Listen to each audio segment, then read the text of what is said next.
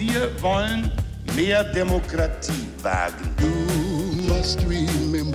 Scheitert der Euro, scheitert Europa. Der Stichtag. Die Chronik der ARD. 1. Oktober 1972. Heute vor 50 Jahren wurde auf zweispurigen Bundes- und Landstraßen versuchsweise die Höchstgeschwindigkeit auf 100 Stundenkilometer begrenzt. Christian Erber. Deutschland Anfang der 1970er Jahre. Die Zahl der Autos auf den Straßen hat im Vergleich zu den Vorjahren rasant zugenommen. Ein Auto, ein Auto fährt. Ein Auto fährt nicht von allein. Rasant ist auch der Fahrstil vieler Bundesbürger, denn Geschwindigkeitsbegrenzungen gibt es kaum. Lediglich in geschlossenen Ortschaften gilt Tempo 50. Die Begrenzung der Geschwindigkeit gilt so lange, bis sie durch dieses Zeichen aufgehoben wird. Ab hier bleibt die Wahl der Geschwindigkeit wieder jedem Fahrer selbst überlassen. In jedem Auto sitzt ein Fahrer. Es muss ein guter Fahrer sein. Wenn gut mit unfallfrei gleichzusetzen ist, sind die Deutschen Anfang der 1970er Jahre miserable Fahrer. Wildwest-ähnliche Verhältnisse auf Bundes- und Landstraßen führen zu einer Vielzahl von Unfällen. Bums, da hat's auch schon geknallt. Rund 20.000 Todesopfer im Straßenverkehr weist die deutsche Unfallstatistik für das Jahr 1971 aus. Fast zehnmal so viel wie heute. Und damals auch deutlich mehr als in anderen großen europäischen Ländern wie Großbritannien oder Frankreich. Das dürfe die Politik nicht weiter zulassen, sagt Bundesverkehrsminister Georg Leber, SPD.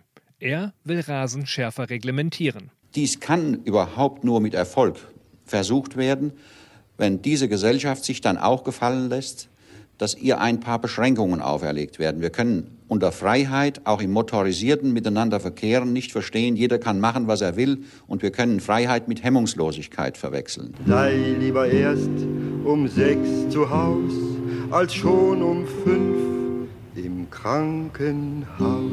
Doch Lebers Vorschlag, auf Bundes- und Landstraßen ein Tempolimit von 100 Kilometern pro Stunde einzuführen, stößt beim ADAC und auch in der Bevölkerung mehrheitlich auf keine Gegenliebe. Tempo 100 auf keinen Fall. Oh, ich bin dagegen. Ich finde, wenn man auf der Bundesstraße fährt und äh, die Lastwagenfahrer fahren ja zum Teil auch schon 100 und dann muss man überholen, ja, dann ist es möglich, dass man eben nicht vorbei kann. Tempo 100 finde ich nicht gut. Es wird sowieso nicht eingehalten hier in Deutschland. Auch Lebers Nachfolger als Bundesverkehrsminister, der Sozialdemokrat Lauritz Lauritzen, äußert sich zunächst skeptisch. Nein, das hat mir meine Frau heute Morgen schon gesagt. Sehen Wenn du Sie? Verkehrsminister wärst, darfst du Tempo 100 nicht einführen. Ja. Das muss ich erst noch mal mit ihr besprechen. Allzu großen Einfluss scheint seine Frau am Ende nicht zu haben, denn Lauritzen ändert seine Meinung. Nun will auch er Tempo 100 auf Landstraßen gegen den Widerstand des ADAC. Die Sache ist entschieden. Das kann nicht mehr geändert werden und ich halte es auch nicht für richtig, es zu ändern. Nur das ist zunächst ein Versuch. Das Tempolimit soll zunächst einige Jahre getestet und ausgewertet werden. Ende 1975 zieht eine Expertengruppe Bilanz und kommt zu dem Schluss, der Versuch hat sich bewährt, weil er die Zahl der schweren Unfälle in vielen Regionen reduziert hat. Seit Jahresbeginn 1976 gilt Tempo 100 auf Bundes- und Landstraßen dauerhaft, nachdem es heute vor genau 50 Jahren zunächst probeweise eingeführt wurde. Herbei, ihr Leute, treten Sie näher mit und ohne Führerschein.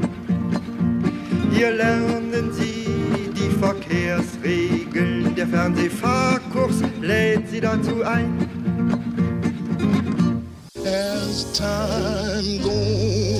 Der Stichtag. Die Chronik von ARD und Deutschlandfunk Kultur. Produziert von Radio Bremen.